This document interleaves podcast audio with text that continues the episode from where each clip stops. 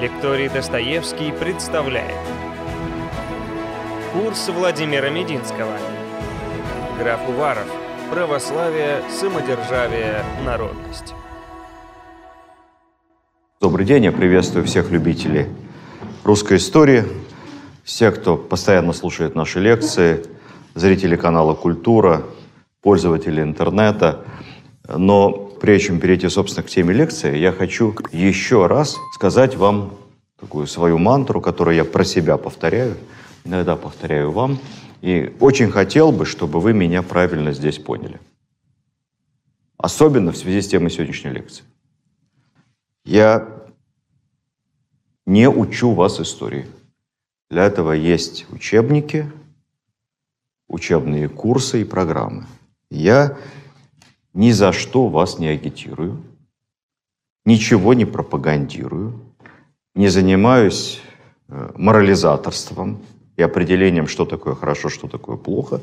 Вы сами потом, либо по ходу нашего рассказа, должны делать выводы для себя. Я просто рассказываю вам историю, как оно было. Или как мне кажется, как оно было, потому что история всегда вещь субъективная. И поверьте, нас тут собралось больше 150 человек. Каждый из вас выйдет, и у каждого будет собственное впечатление об этой встрече, собственная трактовка только что произошедших одинаковых событий. Вот так история – это не математика. В истории законы всемирного тяготения не действуют. В истории все проходит через личное восприятие человека, как он относится к событию, как он относится к этому деятелю, как на него это непосредственно повлияло. Поэтому история вещь в этом отношении абсолютно субъективная, хотя наука, но особая. Тема нашего сегодняшнего рассказа особая. Человек, который будет главным героем нашей истории, на самом деле совсем не тот, за кого его выдают учебники. Причем не только учебники советские, но даже и учебники конца XIX века и начала XX. И многие известные, популярные, авторитетные историки, такие как Сергей Соловьев, я поражен сам, ну, просто все неправда, что о нем писали. И наш любимый, наш все Александр Сергеевич Пушкин, тоже не очень справедлив по отношению к нему. А человек этот очень интересный, особый человек. Это министр народного просвещения и автор знаменитой триады, которую все называют теорией официальной народности, государственной идеологией императорской России, которая звучит православие, самодержавие, народность. А вот дальше каждый понимает это по-своему. Сергей Семенович Уваров. Я не буду рассказывать только об Уварове. Я буду рассказывать о том, что он создал, и, отталкиваясь от него, вообще о проблеме государственной идеологии – Нужна она, не нужна. Как мне кажется. Может быть, мы побеседуем, как вам кажется. Будем говорить об общественной мысли в России в XIX веке. И вообще в широком смысле об идеях как таковых и о человеке. Поэтому тема получится довольно сложная. Я обычно пишу всякие черновики. По секрету вам скажу, технология такая, что обычно 15 страниц вот такого текста с поправками – это полная академическая пара получается. Там час 15, час 20. У меня после многократных сегодня сокращений, я тут с утра сокращал, сокращал, сокращал, до сокращал до 40 страниц. Значит, получится три пары мы должны с вами отсидеть, чтобы я все вам рассказал в сокращенной версии. Поэтому я максимально свернусь, насколько возможно. Начнем с теории вопросов, с истории термина. Термин идеология довольно молодой. Идеи-то были всегда у людей. А вот что такое идеология, как система идей, система, как говорили, твердых постулатов, на которых базируется вся политика и вся экономика, вот этот термин появился у французского философа де Тросси только в начале XIX века. Вот он сформулировал, что есть идеология. Затем у всех ученых, философов, практиков политических, конечно, этот термин приобретал собственное звучание. Маркс говорил, что идеология – это все болтовня, это подмена понятий, потому что на самом деле идеология классовая, у пролетариата одна идеология, у буржуазии другая и так далее. Суть в классовой борьбе. Ленин, как мы помним с вами, сказал, что есть только одна идеология научная. Я упрощаю немного. Да? Остальные лженаучные. И под научной идеологией подразумевался марксизм, который мы с вами изучали в советских высших учебных заведениях. Конечно, даже те страны, где официально не акцентировалось на идеологии внимания, все они свою государственную идеологию на самом деле имели. Понимаем с вами, да, что в фашистской Германии была нацистская идеология. Очень конкретная. У британцев во плоти демократии была идеология, которая как бы не формулировалась, но великий писатель Киплинг написал о бремени белого человека – он самые хорошие мысли закладывал в эту идею. Но политики тут же поняли, что это прекрасное идеологическое обоснование миссионерской роли Британской империи, которую, соответственно, надо укреплять, расширять и, взвалив на себя это тяжелое бремя, все, вот, что только можно на географической карте под Британию, где никогда не заходит солнце, собрать. В Америке ну, я надеюсь, мы не будем с вами наивными, мы понимаем, что государственной идеологии там, конечно, нет, и в Конституции она не закреплена. Но идея американской миссии, идея экспорта демократии и американских принципов, мироустройства, как они понимают, наверное, им кажется, что это самое правильное. И те правила, по которым живет Америка, по ним может жить и арабский мир, и Ирак, и Европа, и Ливия, и Япония, да и, собственно, все. Потому что если это работает, как кажется американцам в Америке, значит, должно работать везде. Потому что это самая правильная система ценностей. Американская мечта выглядит красиво, а на самом деле это что? Это идеология общества потребления в такой вот квинтэссенции, вот в самой сжатой.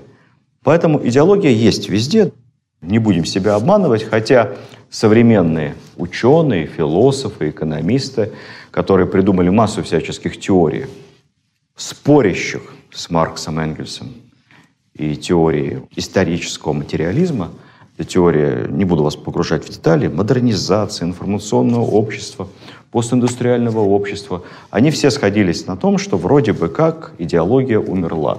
Она больше не нужна, потому что сейчас технический прогресс, Либеральная идея победила во всем мире, как писал Фукуяма несколько десятилетий назад. Идеология – это уже такая тема устаревшая. Как мы понимаем с вами, практики смеются над Фукуямой по сей день, потому что ничего не умерло, и либеральная идея не совсем победила во всем мире. В нашей стране тоже есть документ официальный, кто не знает, называется «Основы государственной политики по сохранению и укреплению традиционных российских духовно-нравственных ценностей» принят в конце прошлого года. Речь идет о том, что в основе российского политической мысли должно стоять укрепление духовно-нравственных ценностей. И Россия является оплотом и защитником традиционных общечеловеческих духовно-нравственных ценностей. Все это правильно, мы все с этим согласны. Ценности свои надо защищать. Но вопрос в том, что это за ценности. Тут выясняется, что у каждого ценности свои. Поэтому, как историки, мы должны рассуждать с вами следующим образом. Если мы говорим о традиционных ценностях, значит, они должны быть укоренены где? В традиции. То есть в истории и культуре. Вот к числу таких исторических формул и принадлежит уваровская идея, уваровская триада трех основополагающих ценностей, как он видел, православие, самодержавие и народность. Сколько у нас график с вами довольно плотный, времени мало. Я не буду вам долго рассказывать предысторию, как бы на чем стоял Уваров. Он же не просто так это все придумал. Была идея, идеология Московского царства. Идея монаха Филофея, Москва, Третий Рим. Почему-то у нас ее вульгарные публицисты трактуют как э, идею Константинополь наш. Поскольку мы Третий Рим, два Рима по грехам своим, и четвертому не бывать, то Москва должна, ну, как минимум, занять Константинополь, объединить от себя православных христиан всех, а там, глядишь, и дальше. Значит, ничего этого монах Филофеи, вообще религиозные книжники той поры, конечно, в виду не имели. Они имели в виду духовные ценности, Царство Небесное. Это все потом политики придумали. Поэтому никакой имперской экспансии – у первых идеологов московских не было. Они как раз говорили о том, что московский царь защищает вот эти последние ценности. Но потом политика, Екатерина II, помним с вами, один внук Александр, второй внук Константин. Все это было очень удобно. Надо идти на Константинополь. У Петра I своя идеология, очень простая. Служение государству. И главный его идеолог Феофан Прокопович, епископ Псковский-Новгородский и руководитель Синода. Служение государству. Все служим государству. Причем Прокопович чем очень нравился Петру Первому? Тем, что церковь ставилась как институт в подчинение государству. Священники тоже должны обслуживать государственные интересы. Мы Петра очень ценим, как преобразователя, реформатора. Но скажу, вот мое личное мнение, что эту идею мы его не разделяем. Я считаю, что она порочная и опасная. Это сейчас не тема нашего разговора. Вы сами об этом подумайте. Затем Александр I. Какие были идеи? Подъем национального духа. С одной стороны, западнический запал все перенимать у Европы, он со временем стал угасать. Потому что, а что у них перенимать? Все, что могли хорошее, мы переняли. А у них тут революция, богохульство, вольтерьянство. Происходит черт знает что. Мы, как говорил Суворов, русские и прусские всегда бывали, чего у них перенимать. Поэтому, особенно после войны 812 года, после взятия Парижа, поднимается национальное самоуважение и самосознание, и появляется первая национально ориентированная идеология. Вот тут звучит фамилия Карамзина. Собственно, первый популяризатор истории замечательный. Вы знаете, что книги Карамзина при жизни переведены, вот история государства российского, на десятки языков, включая китайский. Настолько он был популярен. Да, Карамзин, кстати, офицер, поручик. Служил, правда, не воевал. Потом вышел в отставку, попутешествовал по Европам, побывал в Париже, послушал лично Мирабо и Робеспьера. Не понравилось ему. Вернулся и познакомился с сестрой государя-императора Александра I. Знакомство с Екатериной Павловной очень полезное – он ей очень понравился, Карамзин, образованный. Она сказала, знаете, я вас с братом при случае познакомлю. Вот все, что вы рассказываете, так интересно и про историю, и как оно все в Европе. Екатерина Павловна жила в Твери, помните, вместе со своим мужем. Очень много поспособствовала благоустройству города. И вообще была девушка современная. Вот к ней приехал в гости брат Александр. Она тут же Карамзина как-то тайно из Москвы вызвала и организовал им встречу. Карамзин написал записку о древней и новой России и ее политическом и гражданском отношениях. Ну, тогда был такой язык. Записку передали Александру. Александр прочитал, встретился с Карамзиным. Долго-долго они беседовали на троих. Екатерина, Александр и Карамзин. И вот что самое интересное. Первое, вы не поверите, записку запретили к печати.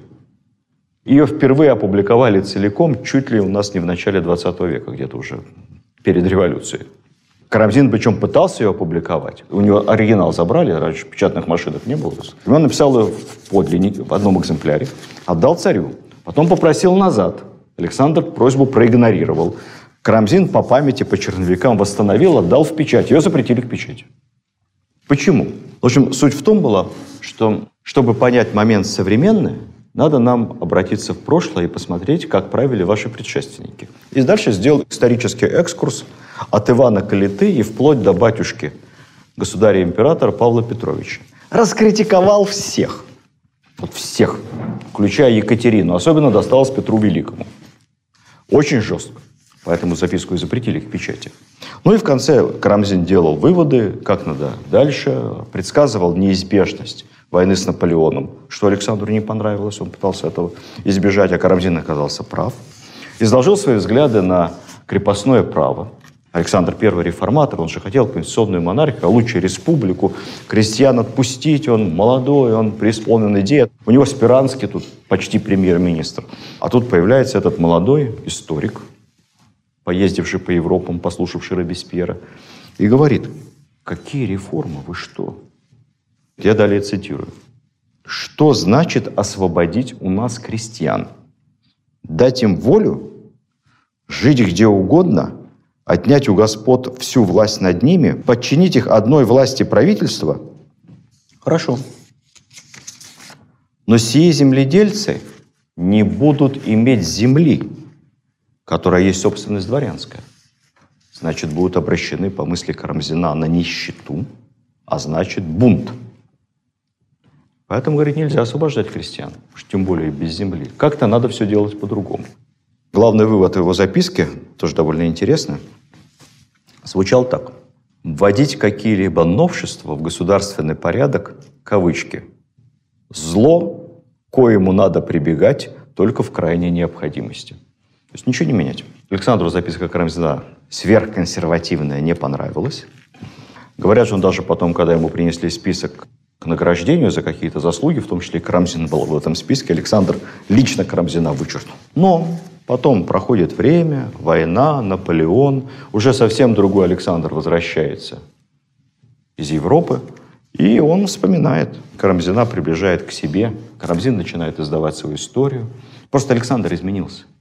История Александру очень нравится. Это такой мега-бестселлер. Очереди были в книжной, записывались, чтобы купить историю. Он бешеных денег стоил. Он даже приглашает Карамзина к себе домой пожить. Если у них не общая квартира была.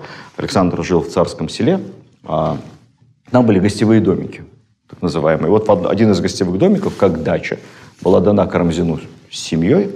Он там жил, они вместе с Александром гуляли, беседовали на исторические темы. Александр срывал полевые цветы, там ходил, собирал. Он такой романтик. Завязывал их ленточкой, оставлял на подоконнике жене Карамзина. Весь Александр был в этом. Он вот не мог не делать приятное всем женщинам вокруг. К чему я вам рассказываю про Карамзина?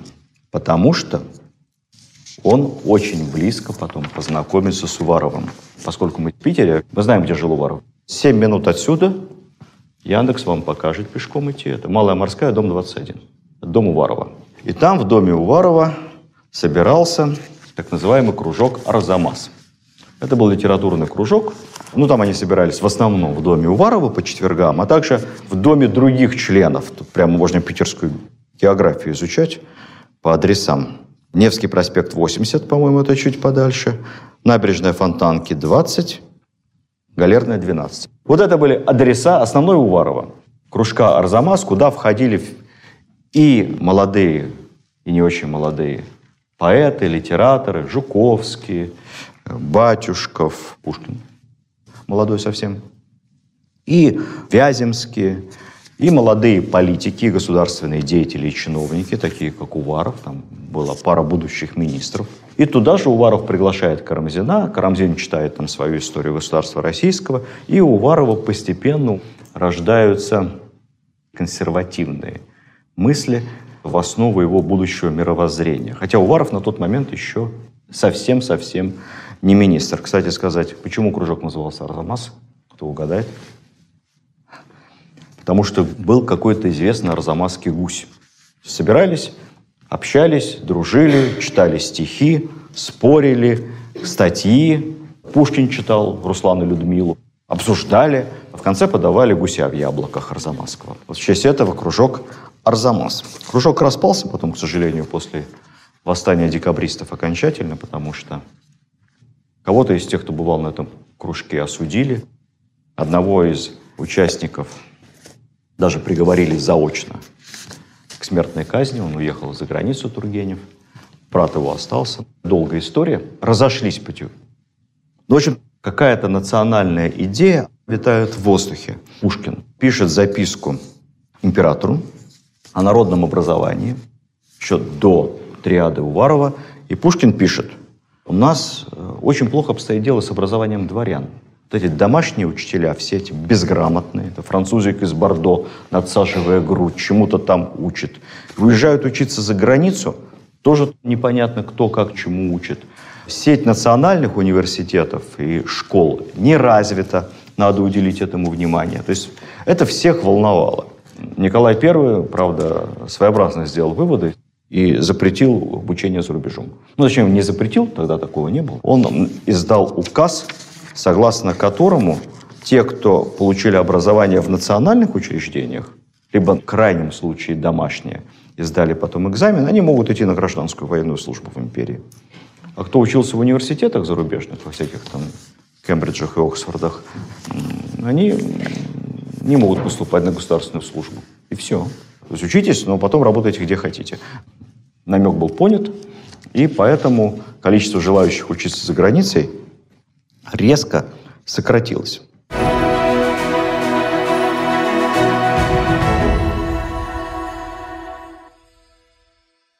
Я рассказал, как развивалась общественная мысль до появления Уваровской формулы. Но прежде чем мы будем говорить о том, была ли это на самом деле государственная идеология, как все думают, давайте немного об Уварове как о человеке. Потому что личность это очень интересная. Это классический Александровский либеральный вельможа. Он родился в старинной семье. Папа у него офицер, погиб на войне со шведами. Дед – генерал, погиб в Семилетней войне. Такая сложная дворянская жизнь. Семейство знатное, нельзя сказать, что сверхбогатое, но не, не бедное. Воспитывался дома, воспитывал его французский аббат. Потом, когда разрешили при Александре Первом выезжать за рубеж учиться, он уехал в немецкий университет, тоже поездил по Европе. Вообще замечательных дарований юноша. Знал свободно семь языков, включая древнегреческий латынь. На четырех языках писал стихи. Прекрасно рисовал, сохранились его рисунки. В Европе познакомился с Гумбольтом, с Гёте, Уаров был в переписке, с мадам де Сталь. Поступил на работу в посольство. Тут везде сказывались его родственные связи, потому что фамилия это старая, старинная. И вот его родственник стал посланником в Париже, взял на работу к себе, потом поработал в Вене, а потом начались материальные проблемы – потому что все-таки большое хозяйство, вдова мама не тянула, все заложено, перезаложено, и он вернулся в Россию и решил все материальные проблемы сразу и очень удачно. Женился по расчету, но расчет оказался верным, потому что жену он очень любил. Они прожили вперед забегу 40 лет в браке, у них было четверо прекрасных детей. О детях тоже потом расскажу. Жену его звали простая русская фамилия Катя Разумовская. Она была дочерью Алексея Кирилловича Разумовского, который, соответственно, сын Кирилла Разумовского, который брат, вы помним с вами, то ли фаворита, то ли гражданского мужа Елизаветы Петровны. Ну, в общем, это, это сверх, сверхэлита, одна из самых богатых семей империи. И Уваров моментально становится одним из самых богатых помещиков. Вообще ему везло. Ему все завидовали, ему все получалось. Родился в хорошей семье. По блату устроился в посольство, потому что его дядя посол. Затем женился. Женился на дочери министра и одного из самых богатых вельмож. Естественно, тесть не мог ему не помочь, поэтому он взял к себе молодого парня, одаренного ученого. Уже к тому моменту Уваров написал множество научных работ, записок. Он такой юноша, известный даже в европейских кругах своими научными работами. Он его взял на работу в Министерство просвещения и очень быстро назначил на важную и почетную должность здесь, в Санкт-Петербурге, руководителем Санкт-Петербургского учебного округа. Вся страна была поделена на несколько учебных округов, которые отвечали за всю систему образования на территории. От университетов, высших учебных заведений до гимназий и училищ. И вот, работая в Министерстве просвещения, кстати, знаете, где оно находилось, да, тоже тут неподалеку, район, вот где Вагановское училище примерно. Там, по-моему, сейчас комитет по градостроительству и архитектуре Петербурга. Но комитет занимает только часть этого здания. Улица Зодчего Росси, площадь Ломоносова, такой целый квартал. Этот квартал начал тогда строиться, строился в основном при Уварове, когда уже Уваров станет министром. И сразу забегая вперед, хочу сказать, что Сейчас там много организаций разных, государственных, коммерческих. А тогда все это огромное здание занимало Уваровское министерство просвещения. И это очень символично, потому что никогда в истории России ни до, ни после, ни по сей день не будет иметь такого веса, влияния, бюджета и масштаба Министерства просвещения, как оно имело при Уварове. Но начал он с Санкт-Петербургского округа, работает у тестя. Неплохой администратор. То есть выяснилось, что не только молодой ученый, дипломат, археолог, он археологией увлекался, востоковед, он очень любил восточные языки, филолог, лингвист, но и толковый очень администратор. увеличивал количество гимназий, вводил учебные программы. И самое главное, знаете, чего он добился? Будучи еще не министром, а только попечителем округа. Не поверите, именно Уваров и является фактическим создателем Петербургского университета. Официально у нас Петербургский университет создан Петром Первым. Петром Первым была учреждена Академия наук, а при ней Академический университет, небольшое учебное заведение. И наш Санкт-Петербургский университет берет свою историю оттуда. Но это, конечно, небольшая натяжка, потому что, конечно, этот академический университет, ну, сложно называть его в полноценном смысле этого слова университетом. Да, его ректором был Ломоносов какое-то время, а потом, после смерти Ломоносова, все это свернули, университет развивался московски, а Петербургский академический университет был преобразован в училище, потом, по-моему, даже в гимназию, а потом и все.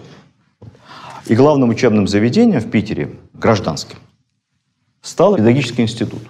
И вот Уваров пролоббировал идею преобразования этого педагогического института. Для этого нужно было что? Деньги, фонды, профессура, помещения. Все это Уваров решил. И педагогический институт был преобразован в Санкт-Петербургский университет. Вот с той поры уже без перерыва он существует. Поэтому, когда Санкт-Петербургский университет имени, э, Ленинградский университет имени Жданова, это, конечно, при всем уважении, это, конечно, такой оксюмарон. Вот университет это, это Уваров. Вы должны это понимать.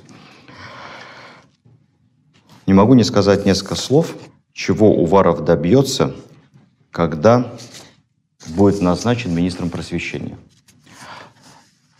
Когда его тесть умрет, Уваров послужит еще какое-то время, вступит в конфликт с новым министром и уволится. Уйдет в частную жизнь.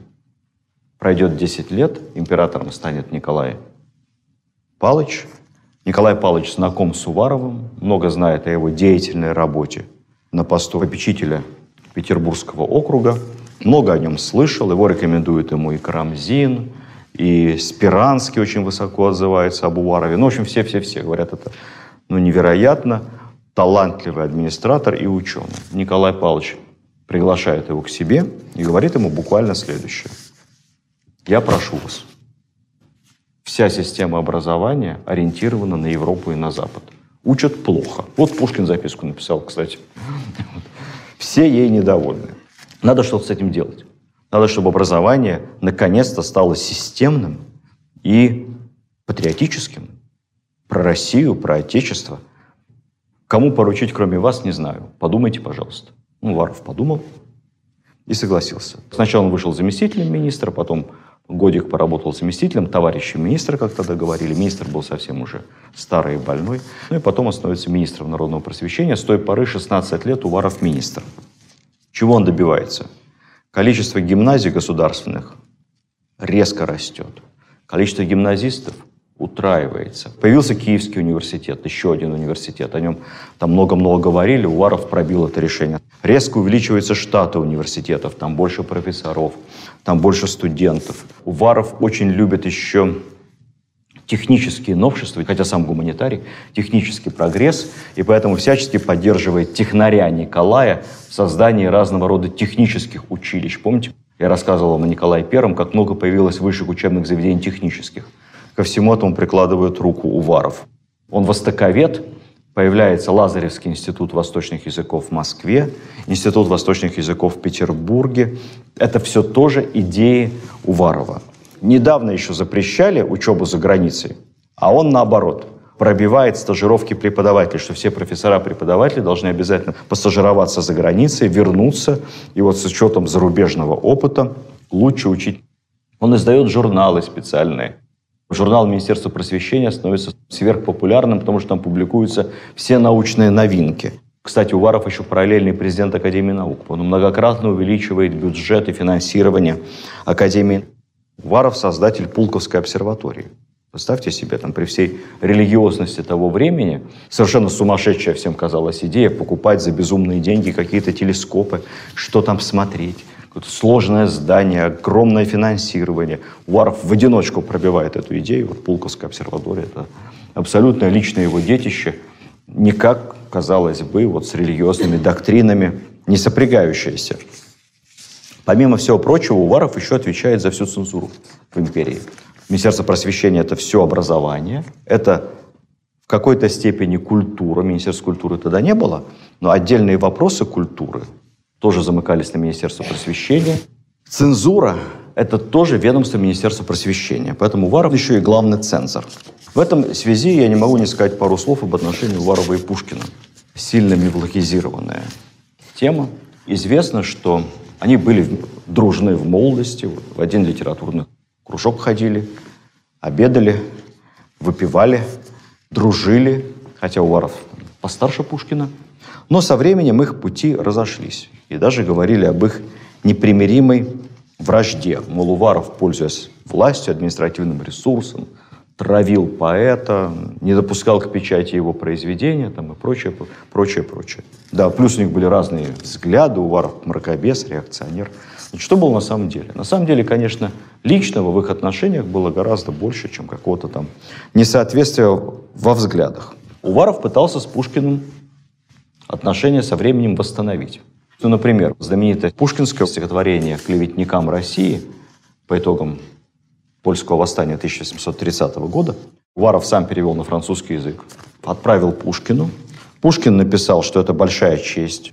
В уваровском переводе оно и публиковалось. Потом, спустя какое-то время, Уваров пригласил Пушкина а, на лекцию в университет московский, ну, в качестве почетного гостя.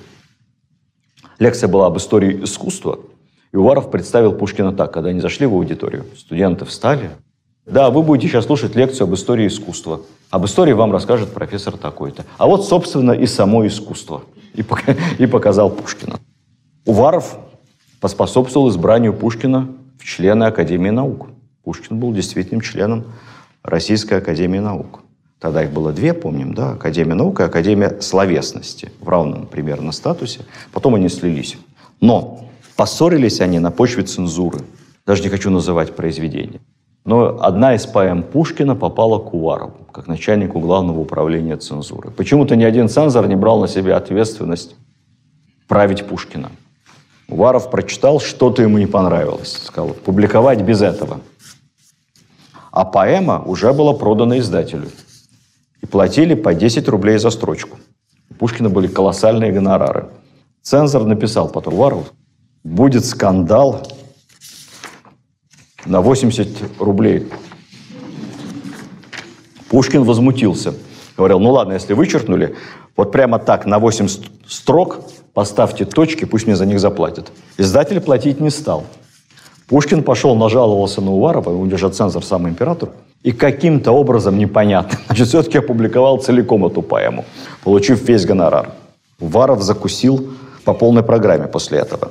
Потом выходит история Пугачевского бунта – которую, как мы помним с вами, я вам рассказывал, император сам прочитал, откорректировал название и дал на публикацию. С визой императора, понятное дело. Публикацию тут же осуществили, но Уварову эта история Пугачевского бунта страшно не понравилась. И он ходил, всем ругал, говорил, что это вот разрешили, зачем это нельзя.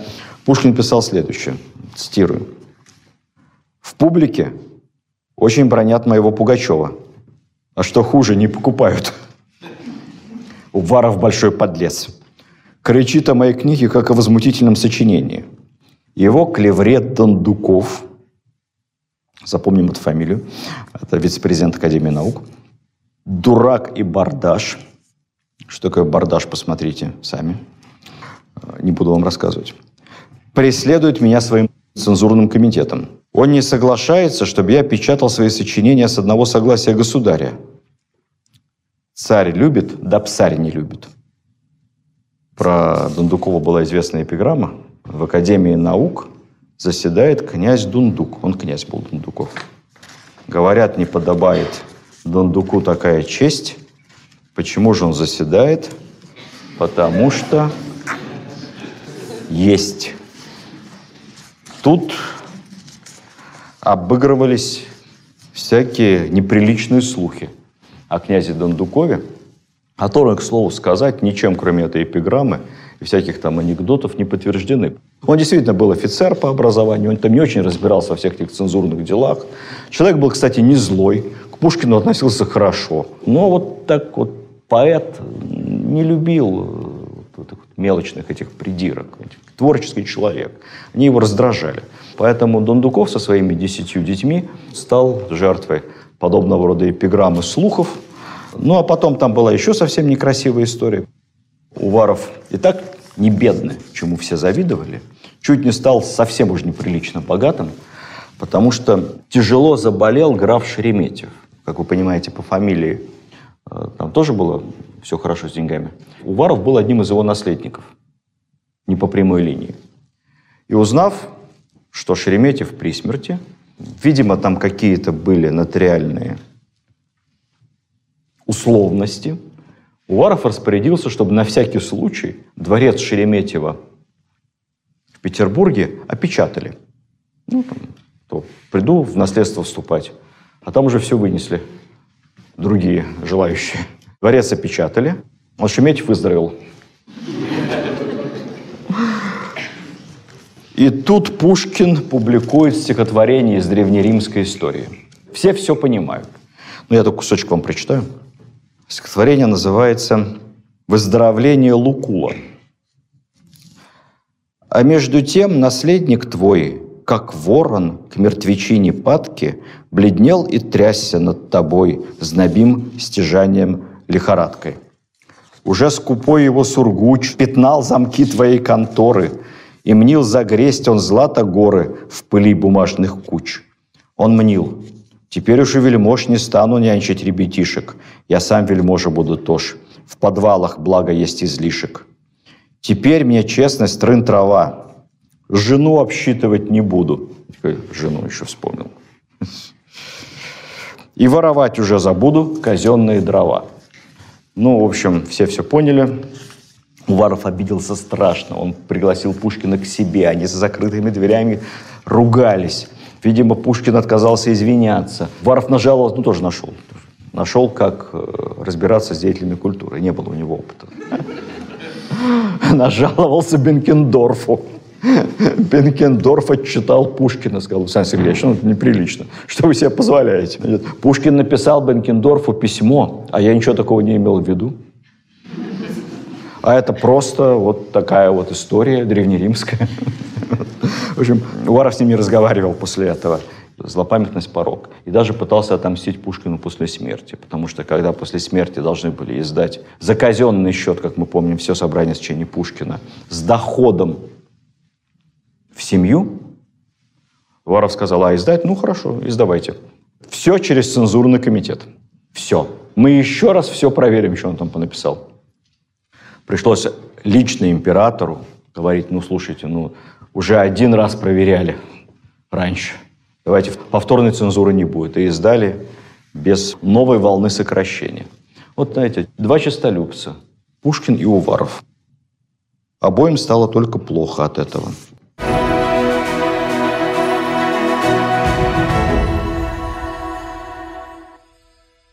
Ну а теперь, поскольку мы так подробно об Увареве поговорили, давайте посмотрим, что из себя представляла его триада самодержавия, православия, народность. Это очень интересно, потому что Уваров, конечно, консерватор. Вообще все современные консерваторы должны знать, что само понятие консерватор появилось в печати благодаря Уварову. Так назывался журнал Министерства иностранных дел, неформальным редактором которого был Уваров. А журнал этот назывался не могу сказать как-то по-французски. По-русски это было «беспристрастный консерватор». Типа консерватор, импортиар, что-то типа этого. Впервые слово «консерватор» появилось в печати. Даже во Франции. Французы считают изобретателем этого слова Шатабриана. Вот того, который стейк Шатабриана. Это был издатель французского журнала «Консерватор». Но французский консерватор появился позже. Поэтому первым консерватором в Европе, по крайней мере, точно является Уваров. Он предлагает формулу православия, самодержавия, народность, как только заступает на пост министра народного просвещения. И пишет доклад, который называется, опять же, «Стиль того времени», о некоторых общих началах, могущих служить руководством при управлении Министерством народного просвещения. В этом докладе он и формулирует идею, на которой должно базироваться просвещение и образование. То есть, преподавая в университетах, обучая молодежь, надо исходить из главных идей нашего государства. Православия, самодержавия и народности. Потом впоследствии, конечно, это стали называть защитой крепостничества, апологетикой самодержавия, основой реакции. Но на самом деле это не совсем так в понимании Уварова. Для того, чтобы правильно истолковать, надо самого Уварова немного почитать. Уваров взял известный боевой клич военный «За веру царя и отечества», но вложил в него совершенно другие смыслы. Так вот, православие – это отнюдь не то, что все должны скопом студенты и преподаватели, взявшись за ручку, ходить в церковь и выстаивать службы. Нет, конечно. Дело в том, что православие на тот момент находится в загоне. Петр I ликвидирует патриаршество, практически уничтожает тайну исповеди. Анна Иоанновна отправляет епископов пачками в ссылку. Екатерина проводит секуляризацию церковных земель. В моде у элиты Руссо, Вольтер атеизм. И поэтому, когда Уваров говорит о православии, он говорит о возвращении к истокам, к идеям, культуре. Он же специалист по Древней Греции, по Византии. Он говорит, надо возвращаться к духовности, отходить от этого атеизма европейского. Поэтому для него православие и культура – это понятия общие. Это своего рода русская культурная самобытность. Далее, самодержавие. Самодержавие – это не абсолютная монархия, как мы сегодня понимаем. Уваров, он же Александровский либерал. Он сторонник конституционной монархии, как и Александр. Уваров, как специалист по греческому языку, слово «самодержавие» расшифровывает по-другому. По-гречески самодержавие – это автократия, автократор. Автократор – это не самодержец на греческом, не монарх. Автократор – это любой независимый человек, который сам себе хозяин. Вот юноша достиг совершеннолетия. Этот юноша может называться автократором. До этого родители были его хозяевами, а теперь он сам себе хозяин. Поэтому самодержавие, да, с одной стороны, Николаю было приятно читать, да, самодержавие, про меня. Но для Уварова самодержавие – это опора на самостоятельность людей в принятии решения. Это, выражаясь современным языком, суверенность. Самодержавие – это суверенность государства по отношению к другим и суверенность человека по отношению к другим людям. Когда говорили о реформах, он все время говорил, вы знаете, самодержавие и реформы друг друга не исключают. Потому что только крепкая самодержавная власть может обеспечить эффективное проведение реформ. Когда власть слабая, отреформировать ничего не получится. Ничего хорошего из этого не выйдет. Все развалится. Как показала практику, слабая власть, когда реформы не получались. Мы вспомним времена перестройки, гласности. Ведь много реформ предлагалось, но слабая власть не могла их реализовать эффективно не могла их довести до конца. А у Петра Первого все получалось. Может быть, реформы разные были. Разные, можно спорить. Но все получалось. Власть сильная. Поэтому Уваров говорит, самодержавие и реформа – это очень хорошо, когда это вместе. Народность. Это самое сложное понятие. До сих пор по этому поводу много спекуляций, споров. Но Уваров на французском писал, как и все тогда. И вот у Уварова народность – это по-французски, опять же. Национальность.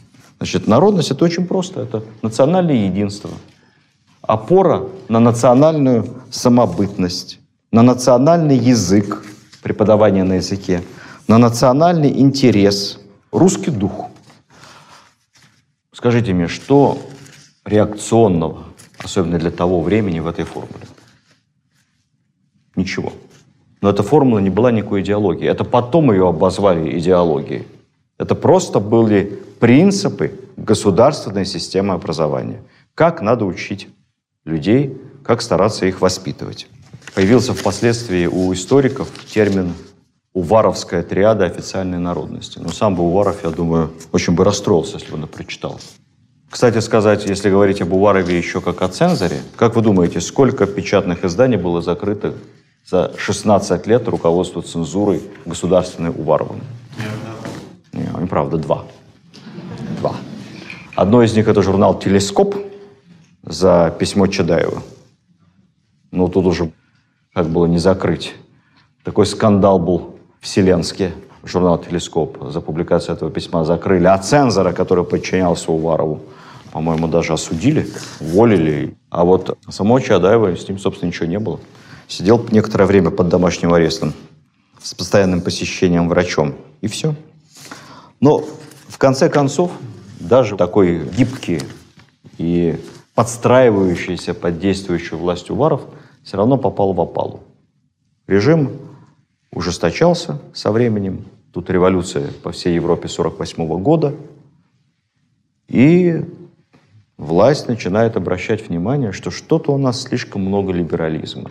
Вот эти университеты до добра не доводят в таком количестве, так много студентов. Появляется рескрипт об ограничении числа студентов во всех университетах. Уваров категорически против, но общий тренд. Третье отделение начинает писать записки о том, что Министерство просвещения цензурные ограничения игнорирует, позволяет всякие вольности. В университетах непорядок. Учатся безостановочно профессура за границей. Вообще студентов очень много, большая нагрузка на бюджет. Появляются новые цензурные комитеты. Казалось бы, Уваров главный по цензуре, но тут у каждого ведомства свои цензурные комитеты. У военных свой. Появляется цензурный комитет отдельно в Москве, отдельный цензурный комитет в МИДе. Был даже какой-то цензурный комитет, связанный со строительством Исаакиевского собора. Все, что касается Исаакия, тоже проходил отдельный цензурный комитет. Они все друг друга дублировали. То есть Уварова отбирали таким образом полномочия. В конце концов, с одной стороны, тебя начинает все менее и менее ценить император – и выделять. С другой стороны, тебя постоянно критикуют в общественности. Постоянные вот эти споры с деятелями культуры. А Уваров человек крайне честолюбивый. Если бы был Телеграм в то время, соцсети, он вообще сошел с ума. Читая, что о нем пишет. Он очень нервничает все время. У него жена умирает. Умерла жена, его разбил инсульт. Частично парализован. Как-то лечился, в конце концов, не выдержал всего и подал в 1849 году в отставку. Расстались с ним хорошо. Надо сказать, что власти умели хорошо расставаться. Даже с вышедшими из фавора своими верными слугами. Уварову графский титул за несколько лет до этого наградили, затем орден Андрея Первозванного, оставили его членом Госсовета. Конечно, он уже не работал. Он жил у себя в имении под Москвой, создал там такой клуб художественный. Опять к нему, как в молодости, приезжали литераторы, философы, художники – он там музей собирал художественный. Кстати, имение по сей день есть, можете найти его на карте. Называется поселок Уваровка. Попасть вы туда не попадете. Там санаторий службы внешней разведки. Говорят, прекрасно отреставрирован. Все сохранили. У Варова была огромная библиотека. 12 тысяч томов. Очень редкие. Много книг по истории Востока, древнегреческой. Он с Гетте переписывался, обсуждая древнегреческую филологию. Можете себе представить? Библиотеку он завещал своим детям. Дети эту библиотеку нарастили. И говорят, она уже достигала немыслимой цифры там, в 70-80 тысяч томов. Потом все это завещали историческому музею дети. А сейчас Уваровская библиотека, правда, в таком сжатом виде, часть пропала книг после революции. Это основная часть государственной публичной исторической библиотеки. Не могу про детей пару слов не сказать. Наиболее известен сын Алексей Сергеевич Уваров. В интернет, сразу увидите. Крупный ученый, археолог, собиратель древности. Рано умер, где-то 60 лет ему было. Он вернулся после очередных археологических раскопок. Раскапывал какие-то древние курганы. Очень плохо себя чувствовал. Рассказал жене, что выкопал какого-то маленького человечка – и все местные боялись к нему подойти после этого. И говорили, что этот курган раскапывать нельзя. Плохой курган. Говорит, ну я, говорит, не поверил, я же ученый. Выкопал, вот человечка-то в руках поддержал, потом отдал, а никто не берет. Заболел и умер через буквально несколько недель. Хотите верьте, хотите нет. Его супруга Просковья Уварова тоже стала ученым-археологом вслед за своим мужем. Она была моложе его на 15 лет. Возглавила Московское археологическое общество – кстати сказать, если Алексей Уваров, сын нашего героя, был одним из инициаторов и первым директором создания Государственного исторического музея, то супруга Прасковья впоследствии помогла одному молодому историку по фамилии Цветаев, у которого тоже была идея создать один музей, везде пробежалась, пролоббировала эту идею, поддержала, подарила часть своей коллекции большой. Мы этот музей тоже знаем. Называется Государственный музей изобразительных искусств имени Пушкина. Поэтому ГМИ Пушкина тоже Уваровы. А супруга Прасковья Уварова стала второй после Софьи Ковалевской женщиной, членом Императорской академии наук, как ученый археолог. Поэтому это хорошая была семья. Умерла в Белграде, пережила революцию, эмигрировала где-то в 20-х годах. Кстати, очень много Уваровых по сей день везде по миру разбросано, но все не у нас. Вот детей было много у него и внуков.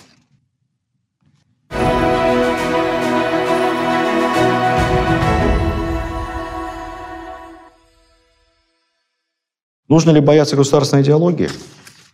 Решайте сами. Варовская триада не была государственной идеологией. У нас потом она появилась. Шестая статья Конституции. Руководящей направляющей силой советского общества, ядром его политической системы является Коммунистическая партия Советского Союза.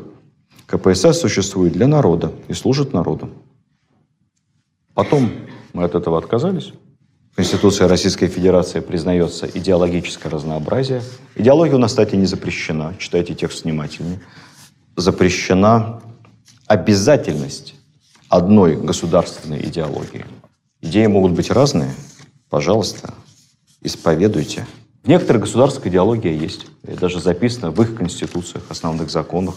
Где-то государственная идеология считается национализм, где-то религия, ислам, например где-то либеральные ценности, где-то это не упоминается. Я не буду вам цитировать официальные документы, есть и замечательные цитаты нашего президента по поводу национальной идеи и идеологии, чтобы, опять же, вы не подумали, что я кого-то за что-то агитирую, кого-то в чем-то убеждаю. Но не могу не прочитать один интересный отрывок по поводу человека и идеи. идеология – это набор идей. Что значит человек, когда его заветные желания – еда до сону? Животное, не более. Наверное, тот, кто создал нас с понятием о будущем и прошлом, дивный разум вложил не с тем, чтобы разум жил без пользы. Шекспир, Гамлет, принц датский. Человек без идеи, животное не более. Я каждый раз, когда в Москве прохожу мимо старого здания университета и вижу памятник Ломоносову, очень заслуженно там находящийся, я каждый раз почему-то думаю, почему нигде в Петербурге нет памятника Уварову, настоящему создателю Петербургского университета. Странно, да? Несправедливо. Современники писали, Сергей Семенович граф Уваров заботится о своем детище – Санкт-Петербургском университете как подлинно добрый отец. Ну и, наконец, заканчивая нашу беседу, помните, как поссорился Уваров и Пушкин? А когда мы говорим с вами о триаде Уварова, православие, самодержавие, народность, казалось бы, как далеко это от взглядов вольнолюбивого поэта. А я вам прочитаю одно стихотворение, коротенькое очень. У меня, как у историка, самое любимое мое, честно говоря, стихотворение Пушкина – Два чувства дивно близки нам. В них обретает сердце пищу. Любовь к родному пепелищу, любовь к отеческим гробам. На них основано от века по воле Бога самого самостояние человека – залог величия его. И скажите мне, чем это отличается? От уваровского понимания православия – по воле Бога, самодержавие, самостояние человека и народности. Ничем. Они думали абсолютно одинаково. Вот так я как мог в сокращенном виде вам рассказал о национальной идее и о том, как понимал ее Уваров и как правильно стоит понимать ее нам. А нужна или нет идеология сегодня, это пусть каждый сам решает для себя. Можно ограничиться едой и питьем, Помните Шекспира. Видеоверсию данного подкаста смотрите на сайте достоверно.ру.